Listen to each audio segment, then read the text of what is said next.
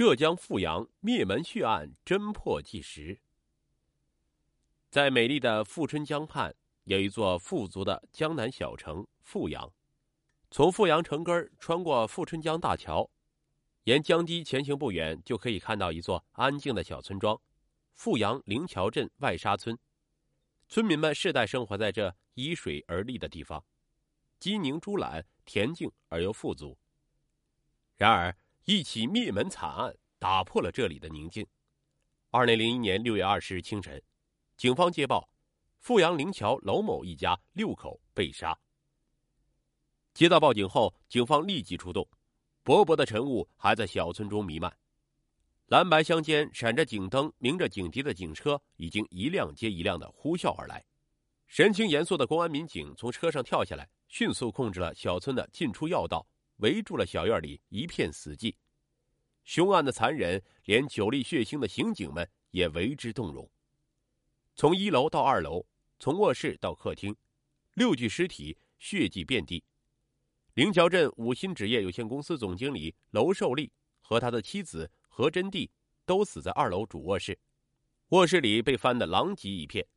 年迈的双亲倒在一楼卧室，一双年幼的子女在被残忍杀害后。分别遗失厨房和卫生间，整个小院里唯一的活物是一只母鸡。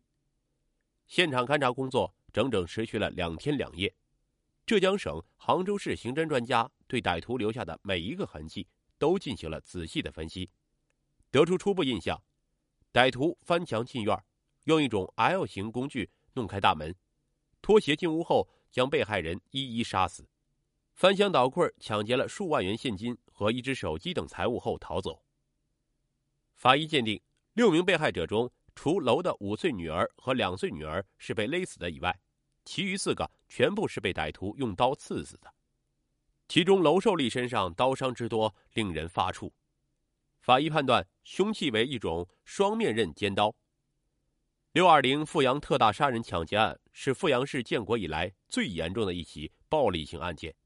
引起了省市各级领导乃至中央领导的高度重视。浙江省委书记张德江、省长柴松岳、省委副书记、省政法委书记周国富等领导指示公安机关要不惜代价尽快侦破此案。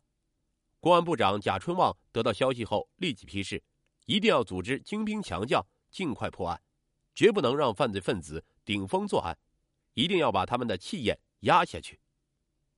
案发当晚，成立了省公安厅、杭州市公安局、富阳市公安局共同组成的“六二零富阳特大杀人抢劫案专案组”。现场指挥部设在灵桥派出所。当晚七时三十分，专案组全体成员召开第一次案情分析会。根据现场勘查情况分析，凶手以劫财为目的，用绳子捆绑、毛巾堵嘴、尖刀刺颈等手段杀人。娄寿利身强力壮，身高一米八四。受到攻击时，曾与凶手进行过搏斗，但终因手无寸铁被刺后倒下。歹徒作案时脱鞋入室，在楼家地面上、墙上及家具上留有大量的带血痕迹。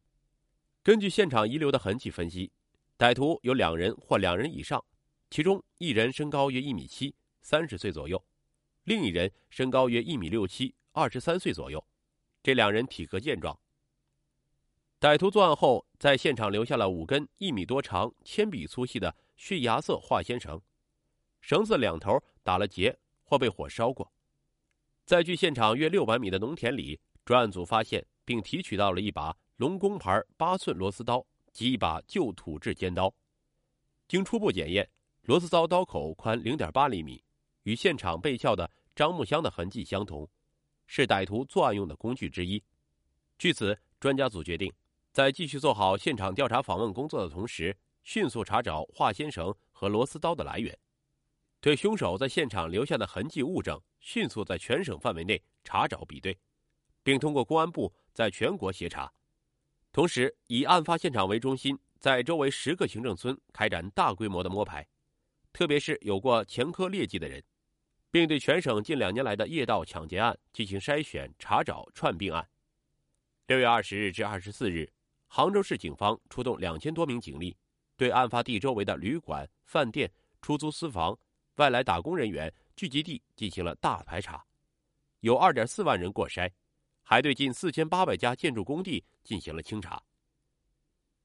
夜色阑珊，江风习习，吹拂着小村上空的凝重。沉沉黑夜里，只有现场指挥部依然灯火通明。专案组的指挥员们紧锁眉头，仍在焦急的等待各侦查小组的报告。六二零案现场调查访问时，楼家邻居反映说，案发当晚约一时四十分，他曾听到楼家传达出一声女人的惊叫和重物倒地的声音，此后就没有动静了。这和法医鉴定的死亡时间相吻合，说明歹徒作案是在这个时间。五鑫纸业有限公司是一家股份制企业，娄某是公司的总经理。公司从一九九八年成立以后，生产经营情况一直很好。楼与合伙人之间虽说有点小矛盾，但不存在什么生死仇怨，也没有发现引起情杀的因素。侦查人员对五星纸业公司的打工人员也进行了排查，没有发现可疑情况。六月二十一日下午，建德市公安局向专案组报告一条串并案线索。六月十日晚一时，建德李家镇发生一起入室抢劫案，歹徒采用撞门、脱鞋入室，捆绑后用刀威胁的手段进行抢劫。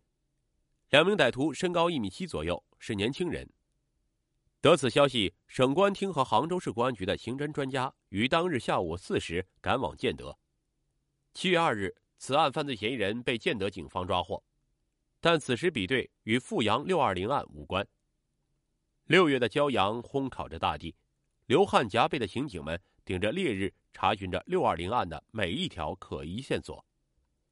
时间在一天天过去，线索被一条条否定，成千上万的痕迹物证被比对、被排除。面对近年来少有的恶性大案，面对百姓们充满期望的目光，参战民警们感到了让自己肩上更担分量的两个字：责任。七月二十二日。一条振奋人心的消息传来，让专案组全体成员为之欢呼。诸暨市公安局刑大的钱国灿工程师，在对比刑事犯罪资料进行比对时，发现六二零案现场痕迹物证与贵州省松桃县市昌乡岩角村田应成同一。这是四月十五日凌晨，田应成、吴志尧以及田某等三人因身边带有刀和两根绳子夜行，形迹可疑。被巡逻的城西派出所民警留置盘问时取下的痕迹。省公安厅刑警总队和杭州市公安局的刑事技术专家立即赶赴诸暨，对痕迹物证进行复核比对，结果认定同一。至此，阜阳六二零案凶手的狐狸尾巴终于被警方揪住。七月二十三日，省公安厅向全省公安机关下发追捕六二零案犯嫌疑人田应成等人的紧急协查通报。案情至此有了突破性进展。民警在二十三日大清查行动中，发现六二零案查控人员吴志尧在萧山楼塔镇出现，专案组紧急赶往萧山布置抓捕。下午六时许，吴志尧在楼塔租住点附近被萧山警方抓获，同时在其租住点还抓获了六二零案的知情人石忠辉。经突审，两人交代：田应成，男，二十六岁。田兴寿，男，三十二岁；吴志云，男，二十六岁；吴志金，男，二十八岁。四人与他们都是贵州松桃的老乡，住在同一租住点。六月十九日晚，这四人携带两把尖刀、两把螺丝刀外出。二十日早晨六时许，吴志云、田兴寿两人拿着刚洗过的衣服等物回到租住点。吃过早饭后，吴志云带着女友和田兴寿外逃。临走时，两人对吴志尧和石中辉说：“不要把事情说出去，如果有人问，就说到温州去了。”到了十时许，另两人田应成、吴志金也拿着装有湿衣服的编织袋回来，问吴志尧借了三百元钱后外逃。刑侦人员调查到，案发前在五星纸业有限公司旁边顺达造纸厂打工的贵州松桃人田敏，曾与这四人有过接触。经审讯，田敏交代说。他曾和四人说过，娄寿利是老板，有钱，并在案发前去娄家踩过点。据调查，田兴寿在贵州当地因抢劫农村信用社被判十年徒刑，二零零零年才刑满释放。根据当地公安机关提供的资料，六二零案发现场痕迹物证与田兴寿的痕迹物证比对，认定同一。吴志云前年曾在萧山因涉嫌盗窃，在警方留有案底，其痕迹物证已与六二零案现场的痕迹物证比对统一。